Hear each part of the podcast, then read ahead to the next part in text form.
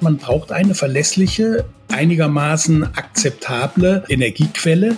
Das kann nur der Strom sein. Und wenn man auf Kernkraft verzichten will, auf, ähm, auf Braunkohle abbauen will, können das nur die Erneuerbaren sein. Und das sind natürlich noch einige Fragezeichen. In diesen Wochen werden in NRW die Weichen gestellt für die nächsten fünf Jahre Landespolitik. Das schauen wir uns genauer an.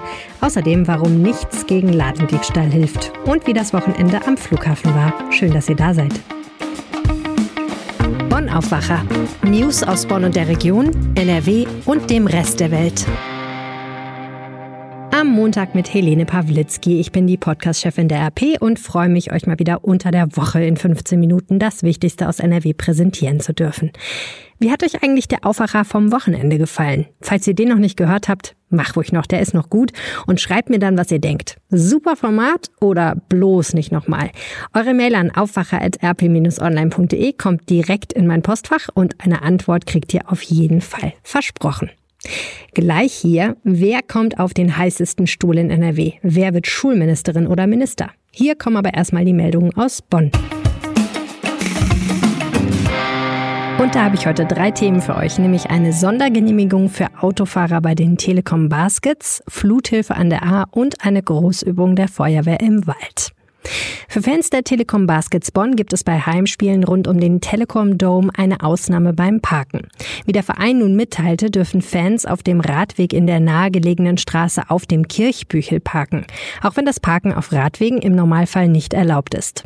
Die Telekom Baskets Bonn berufen sich hierbei auf eine Vereinbarung mit der Stadt, die seit 2008 gelten soll. Dass das Thema in Bonn aktuell diskutiert wird, liegt an Autofahrern, die bei einem Heimspiel der Baskets zuletzt auf dem Radweg stehend ein Knöllchen bekommen haben. Ein Fahrer, der nach eigenen Angaben seit zehn Jahren bei Heimspielen dort parkte, erhielt ein Knöllchen in Höhe von 55 Euro und machte den Fall öffentlich.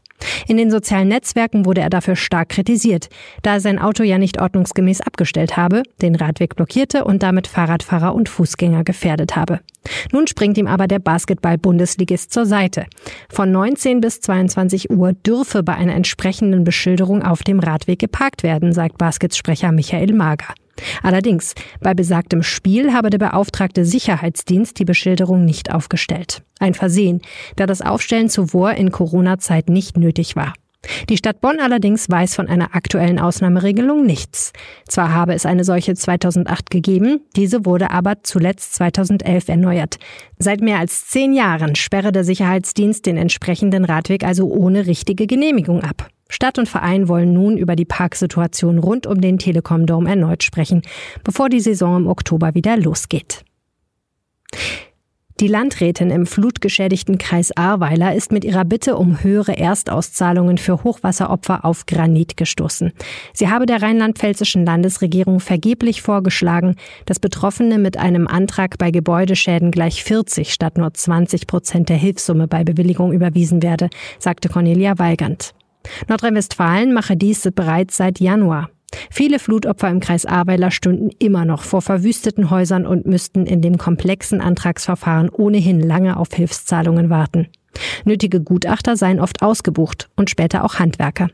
Bei der Flut vor fast einem Jahr waren nach extremem Starkregen im Ahrteil 134 Menschen getötet und tausende Häuser zerstört worden. Im benachbarten NRW starben 49 Menschen. Vierstellige Soforthilfen flossen für die nötigsten Besorgungen der Flutopfer. Für den Wiederaufbau wurde ein milliardenschwerer Fonds aufgelegt. Die rot-grün-gelbe Landesregierung in Mainz kam dem Wunsch von A-Landrätin Weigern nicht nach. Das Finanzministerium erklärte auf Anfrage, die Quote der Erstauszahlung von 20 Prozent sei mit dem Rechnungshof abgestimmt. Diese sei im Regelfall ausreichend, um die Sanierung anzugehen und gegebenenfalls auch Gutachten in Auftrag zu geben. Mehr als 400 Feuerwehrleute aus dem Rhein-Sieg-Kreis und dem Umland haben am Wochenende in Windeck einen Waldbrand simuliert, um für den Ernstfall zu proben. Zum Einsatz kamen dabei auch Drohnen, die den Waldbrand aus der Luft analysieren sollten und so den Einsatzkräften am Boden notwendige Daten zur Verfügung stellten. Auch das Deutsche Rote Kreuz, die DLRG und die Bundeswehr nahmen an der Übung teil. Der Ort wurde nicht ohne Grund gewählt, verfügt Windeck doch über riesige Waldflächen. Zudem hatte die Windecker Feuerwehr unter Leitung von Gemeindebrandinspektor Daniel Walter bereits einen Einsatzplan zum Thema Waldbrand entwickelt. Bei der Übung loderten zwar keine echten Flammen, dennoch wurden an verschiedenen Stellen Löscharbeiten simuliert. Neben der Brandbekämpfung galt es, rund 60 Menschen aus einer Jugendherberge und 48 Pferde aus dem Gästehaus Fort Omero zu evakuieren. Neben der Lufterkundung der Brandherde durch den Einsatz von Drohnen, die zum Teil mit Wärmebildkameras versehen waren, probten die Feuerwehrleute auch die Löschwasserentnahme aus einem Löschteich sowie aus einer 85 Kubikmeter Wasser fassenden Zisterne auf dem Gelände von Fort Omerod. Kreisbrandmeister Dirk Engstenberg zeigte sich nach der Übung zufrieden. Das Zusammenspiel aller Kräfte, aber auch die Koordinierung der Übung habe hervorragend geklappt. Wichtig ist in diesen Fällen auch das Zusammenspiel mit den Landwirten. Diese seien eine wichtige Unterstützung in solchen Lagen. Die gute Zusammenarbeit habe sich mittlerweile bewährt. In der NRW-Politik geht es gerade Schlag auf Schlag. Die CDU und die Grünen haben sich auf einen Koalitionsvertrag geeinigt. Dieses Wochenende haben ihre jeweiligen Parteitage zugestimmt. Heute am Montag soll er unterzeichnet werden. Morgen soll Hendrik Wüst von der CDU zum Ministerpräsident gewählt werden. Mittwoch folgt dann die Vereidigung der Minister, die teils aber noch gar nicht öffentlich bekannt sind. Also, wir erleben gerade echt bewegte Zeiten politisch, oder Martin Kessler?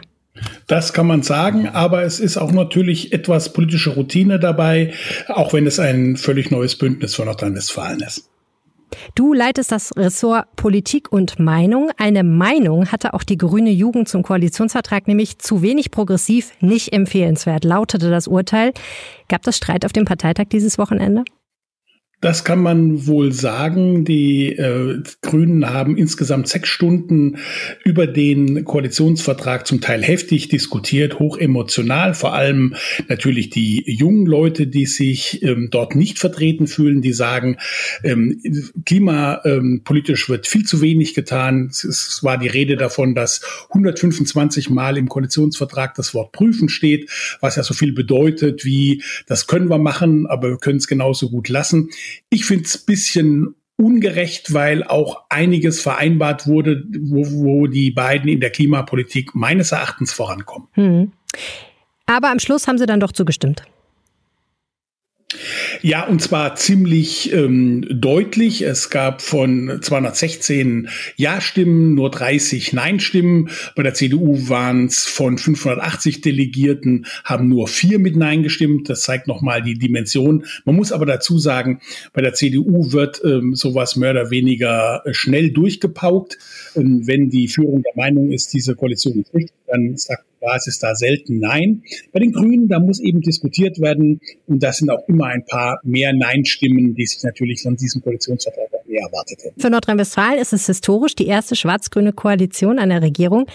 Wer musste denn jetzt für diesen Vertrag, diesen Koalitionsvertrag mehr Kröten schlucken? Der Koalitionsvertrag ähm, ist natürlich in Teilen vage gehalten, so dass es, wahrscheinlich ähm, darauf ankommt, wie die beiden dann zusammen regieren. Ich glaube, es überfordert niemanden dieser Koalitionsvertrag, weder die CDU noch die Grünen. Die Grünen können sich auf die Fahne schreiben, ich sag's mal so rum, dass in der Klimapolitik eine Menge ähm, getan wird. Die CDU kann sich auf die Fahne schreiben, dass in der Schulpolitik keine Veränderungen stattfinden darf, wollten die Grünen eine ganze Menge durchsetzen, also gemeinsam bis zur Klasse 8 und Abschaffung der Förderschulen und so weiter. Das hat die CDU alles ähm, gestoppt. Beim Rest ist es eigentlich ein, ähm, ein, ein Kompromiss, so dass ich denken würde, klar, die CDU muss ein bisschen Kröten schlucken beim Thema äh, Windkrafterlass, also die, die, die pauschale Abstandsregelung ähm, ist weg.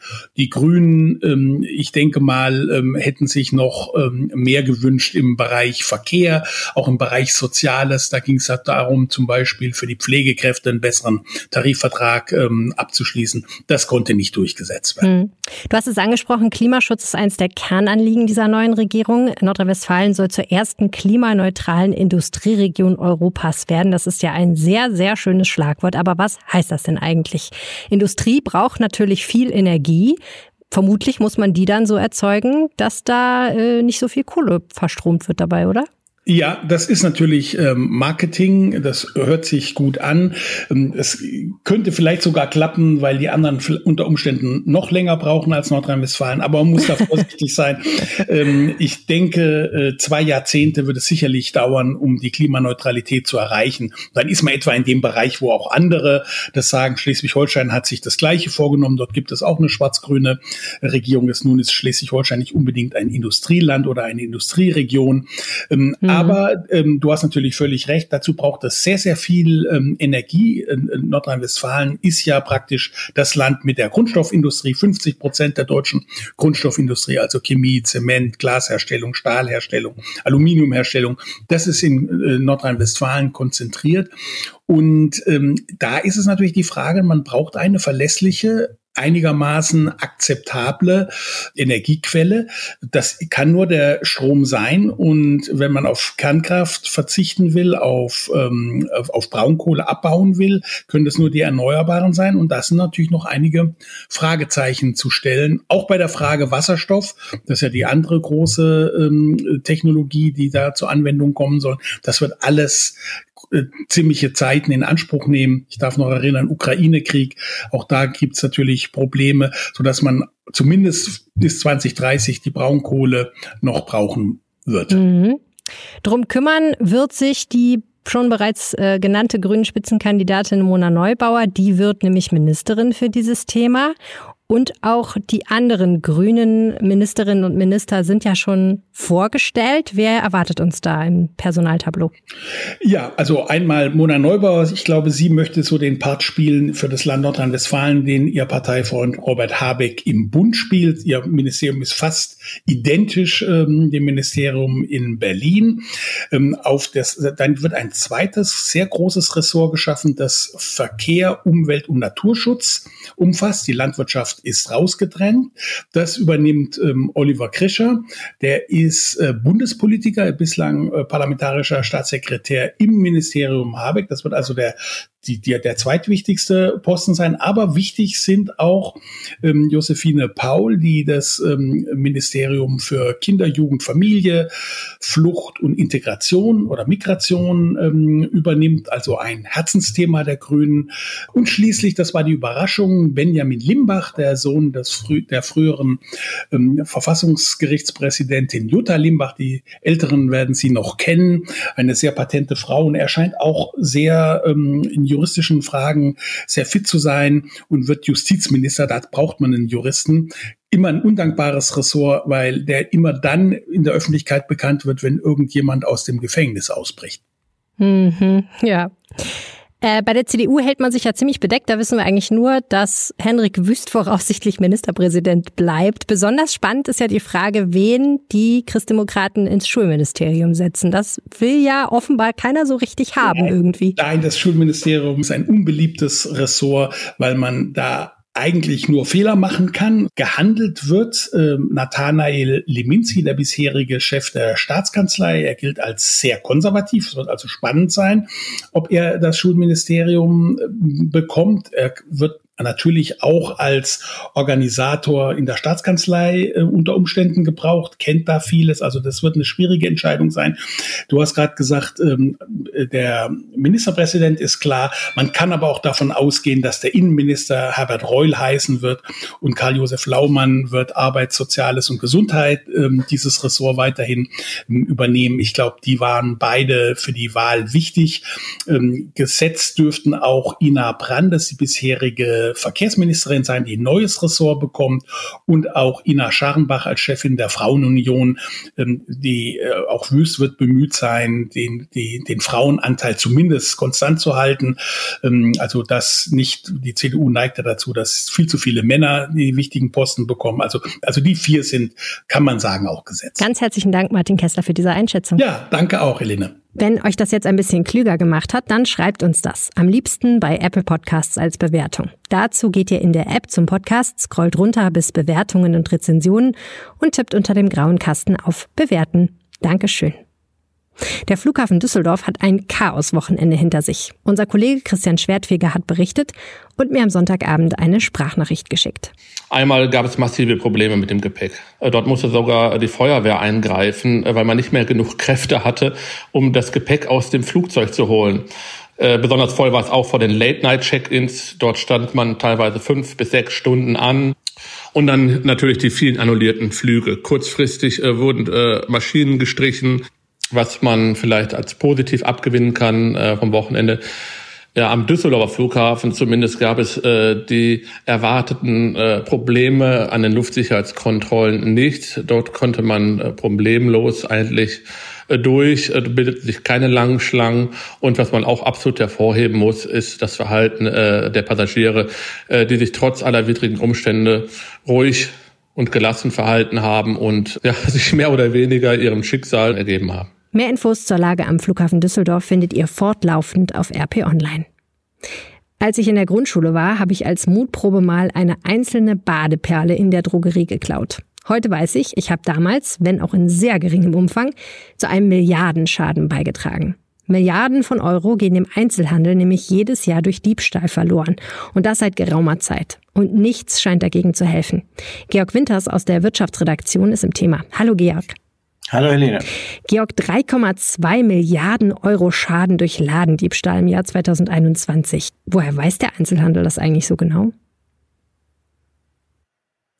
Ähm, das hängt natürlich zum einen damit zusammen, dass auch Anzeigen ähm, gestellt werden, vor allen Dingen dann, wenn ähm, Ladendetektive mit im Spiel sind, wenn Kunden die Inhaber darauf aufmerksam machen, wenn Mitarbeiter ähm, die, die Leute dingfest machen, dann entsteht natürlich eine Anzeige. Ähm, dadurch kann man das ermitteln und der Rest äh, ist dann natürlich das, was im Grunde dann im Einzelhandel an an Sachen fehlt. Das kann man natürlich alles zusammenzählen, äh, mit den Preisen multiplizieren, dann kommt man sehr einfach darauf. Äh, und man merkt dann auch, was im Grunde nicht eine Inventurdifferenz ist, sondern einfach weg ist. Und wenn es mhm. weg ist, dann ist es im Zweifel geklaut worden, von wem auch immer. Ja, wer klaut denn da eigentlich? Da klauen äh, in den immer noch meisten Fällen die Kunden und Kundinnen. Ähm, also zwei Drittel, so rund 2,1 Milliarden von diesen 3,2 Milliarden, von denen wir reden, entfallen auf die Kunden. Dann kommen nochmal 800 Millionen, glaube ich, dazu durch die Mitarbeiter. Und der Rest entfällt dann so auf Serviceleute und Lieferanten, die regelmäßig in Unternehmen reinkommen, Waren bringen oder irgendwelche Reparaturen durchführen. Die lassen auch hin und wieder mal Sachen mitgehen. Hm. Das sind dann nochmal 300 Millionen, dann sind wir bei den 3,2 Milliarden. Es verteilt sich natürlich auf relativ viele einzelne Unternehmen, aber trotzdem würde man ja denken, dass der Einzelhandel da relativ viel gegen macht, damit das nicht so schlimm wird. Ja, das Problem ist, glaube ich, ähm, tatsächlich, dass der Handel seit Jahren Milliarden investiert. Ähm, es waren in den vergangenen beiden oder vielleicht sogar drei Jahren jedes Jahr 1,3 Milliarden. Die gehen dann in die Sicherheitstechnik, die gehen in Detektive, die gehen in sonstige Absicherungsmaßnahmen. Aber das hilft in manchen Fällen eben nicht, vor allen Dingen da, wo schlichtweg brutale Gewalt im Spiel ist wo äh, Täter also brachial Sachen rausreißen, dann einfach sich davon machen. Da hilft dann auch keine Warensicherung mehr, wenn die schnell genug sind. Mhm. Und es gibt natürlich den Fall, dass organisierte Banden am Werk sind. Äh, die teilen sich dann die Arbeit einfach. Der eine lenkt das, äh, lenkt das Personal im Laden ab, der nächste sichert den Fluchtweg und der dritte ist dann der, der klaut und irgendwann rausmarschiert und die beiden anderen hat überhaupt keiner als, äh, na wie sagt man, als Komplizen wahrgenommen vorher. Mhm. Was ja auch einigermaßen erstaunlich ist, ist, dass sich diese Zahlen auf eine Zeit beziehen, wo in dem in den Läden gar nicht so fürchterlich viel los war, weil wegen Corona die Leute nicht so richtig in Einkaufsstimmung waren, beziehungsweise teilweise auch gar nicht einkaufen konnten und durften. Ja, also in den, in den Lebensmittelläden sind sie ja trotzdem gewesen. Die Lebensmittelläden waren ja nie zu und die, auf die entfällt natürlich auch ein Großteil dann im Zweifel noch oder ein, ein wesentlicher Teil jedenfalls. Ähm, und es kommt natürlich dazu, das habe ich mir aber mal selber so äh, überlegt, dass natürlich in Corona-Zeiten und in Zeiten, in denen die Leute ähm, Kurzarbeit ähm, verrichten mussten, in denen viele Leute ihren Job verloren haben, die finanzielle Not mancher vielleicht auch größer geworden ist. Und möglicherweise, das ist aber nur eine Vermutung unter den Tätern, auch solche sind, die vorher als äh, Kriminelle nie in Erscheinung getreten. Gibt es da Ideen im Einzelhandel, was man vielleicht anders machen kann oder wird das einfach so weitergehen? Ja, der Handel grübelt ja immer, aber wie, wie gesagt, der investiert ja schon, wenn man 1,3 Milliarden ähm, Euro da jährlich investiert, das sind ungefähr, na, ich sag mal 0,3 Prozent der Summe, die der Einzelhandel äh, insgesamt tatsächlich umsetzt. Ähm, wenn man da aber einen Milliardenbetrag investiert, dann denkt man, hat man schon einiges gemacht. Und natürlich fehlt manchen Händlern erstens das Geld. Äh, die haben auch in der Corona-Pandemie weniger verdient und weniger eingenommen. Wenn man da noch zusätzlich in Sicherheitsmaßnahmen investieren muss, wird es natürlich schwierig. Äh, und viele Händler hatten vor allen Dingen jetzt in den beiden Jahren der Pandemie natürlich auch genug damit zu tun, die Hygienevorgaben äh, des Bundes und des Landes umzusetzen. Und wenn man damit genug zu tun hat, wenn man an den Ladeneingang Personal stellen muss, das dann im Grunde kontrolliert, ob die Leute eine Maske aufhaben, ob sie zu den Zeiten von 2G auch tatsächlich äh, die Bedingungen erfüllt haben, um überhaupt in den Laden reinzukommen, dem fehlt möglicherweise auch ein Auge dafür, äh, die mit im Blick zu haben, die dann klauen wollen. Mhm. Haben wahrscheinlich manche auch ausgenutzt. Ja, das kann gut sein. Der Einzelhandel investiert Milliarden in Sicherheit und Prävention. Die Diebe kümmert das nicht, die klauen einfach weiter. Vielen herzlichen Dank, Georg Winters. Gerne. Das Wetter kann sich aktuell nicht entscheiden, ob Freibad oder Netflix. Am Montag 23 Grad, aber überall im Land Schauer, die erst abends nachlassen können. Am Dienstag Halter bei 26 Grad. Mittwoch und Donnerstag in der Tendenz warm, aber auch ein bisschen nass. Also packt den Regenschirm ein, lasst euch nicht beirren. Mein Name ist Helene Pawlitzki. Ich wünsche euch eine schöne Woche. Vielen Dank fürs Zuhören und bleibt gesund. Ciao.